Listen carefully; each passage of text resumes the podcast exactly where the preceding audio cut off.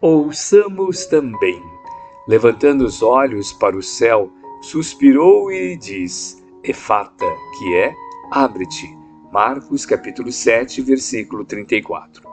A palavra do Cristo, ao surdo e gago, intimava-lhe as faculdades do espírito a se abrirem para a vida. Quantos de nós precisamos hoje consagrar atenção ao divino apelo? Quantos problemas nos cruciam a alma por trancá-las às sendas libertadoras que a experiência oferece? Encerrados quase sempre no poço do eu, nada mais obrigamos que a sombra das ilusões a que nos afazemos, esbanjando tempo e força em lamentáveis reclamações. O Senhor nos solicita a descerrar passagens no mundo íntimo, a fim de que os dons inefáveis da espiritualidade superior nos enriqueçam de alegria e luz. Necessário verificar se carregamos sentimentos e raciocínios, olhos e ouvidos, lábios e mãos fechados ao entendimento ao serviço.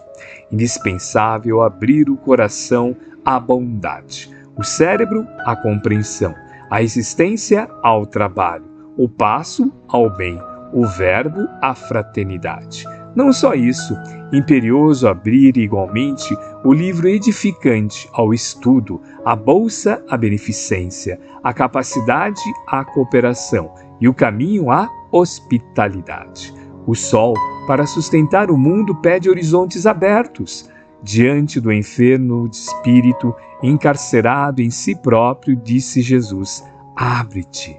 Saibamos acolher a advertência sublime e perante a luz do infinito amor de Deus, rompamos a clausura do eu e ouçamo-la também. Emmanuel, psicografia de Francisco Cândido Xavier, obra Reformador, dezembro de 1964, página 270.